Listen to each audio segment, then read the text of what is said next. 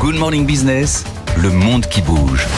Benahouda Dedaim, une rencontre au sommet va se faire en marge de l'APEC, le forum de coopération Asie-Pacifique. Ça sera mercredi entre les États-Unis et la Chine. La priorité, remettre en place la communication militaire. Oui, parce que par-dessus euh, toutes les histoires de découplage des chaînes d'approvisionnement, de restrictions technologiques, de sanctions et contre-sanctions commerciales, l'objet à présent est de ne pas basculer par inadvertance dans un affrontement armé.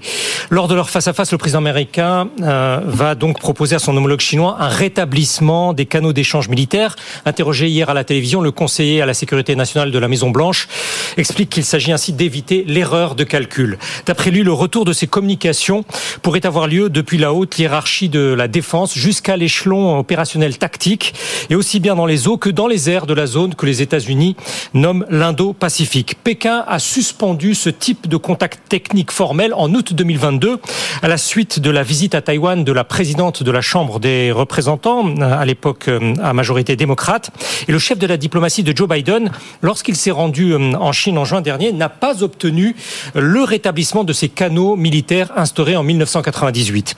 L'expert d'un des principaux centres d'études internationales aux États-Unis juge que cette rencontre de mercredi va permettre d'exposer sans intermédiaire à Xi Jinping les risques directs en cours.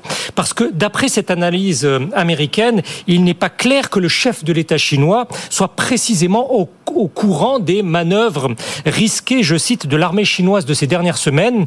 De telles décisions, à en croire cette source, sont probablement prises par des commandements de terrain, mais sur le fondement de lignes directrices prises à Pékin. Il pourrait donc être utile pour cet analyste de faire euh, savoir directement au président Xi Jinping que ces événements sont potentiellement catastrophiques. Cette thèse contestable voudrait que Xi Jinping ne soit pas tenu au courant en détail des évolutions en cours dans le détroit de Taïwan et en mer de Chine méridionale. Bon, ça c'est quand même des, des ça fleur blond la, guerre froide où on avait instauré un téléphone rouge hein, pour euh, s'assurer qu'il n'y ait pas de effectivement de, de dérapage incontrôlé. Euh, dans quel état d'esprit justement euh, Xi Jinping arrive à, à, San Francisco? Alors les Chinois font état actuellement d'un optimisme prudent. Un quotidien à Pékin officiel relève que le chef d'état-major de l'armée américaine vient d'envoyer une lettre à Pékin allant dans le sens d'une reprise du dialogue, ce à quoi le directeur d'un centre chinois d'études stratégiques. Jusque cela est très possible. Il y a une quinzaine de jours, en visant sans nul doute les États-Unis, le numéro 2 de la principale institution militaire chinoise a fustigé les pays qui distribuent les couteaux, je cite, et provoquent des guerres artificielles. Mais ça n'a pas empêché ce général de déclarer en même temps, nous sommes prêts à développer les relations entre les deux armées sur la base des principes de respect mutuel, de coexistence pacifique et de coopération gagnant-gagnant. En fait, les contacts dans ce sens ont repris depuis peu. Le 4 novembre, à Pékin, au ministère des Affaires étrangères, il y a eu un échange sur les risques d'incidents maritimes en présence de gradés des, deux pays. 48 heures plus tard, les responsables du contrôle des armements se sont vus à Washington pour des consultations aussi bien sur le nucléaire que sur le conventionnel.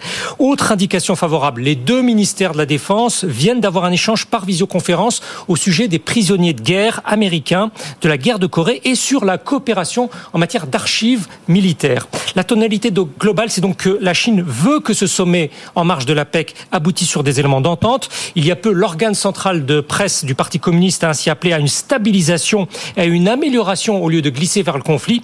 De son côté, une ancienne euh, du Pentagone explique qu'il s'agit maintenant de voir si les Chinois sont disposés seulement à réduire le risque d'accident ou bien à discuter des moyens de sauvegarder une stabilité stratégique, à moins que San Francisco ne représente finalement qu'une étape de gestion dans la détérioration de deux puissances antagonistes. Merci.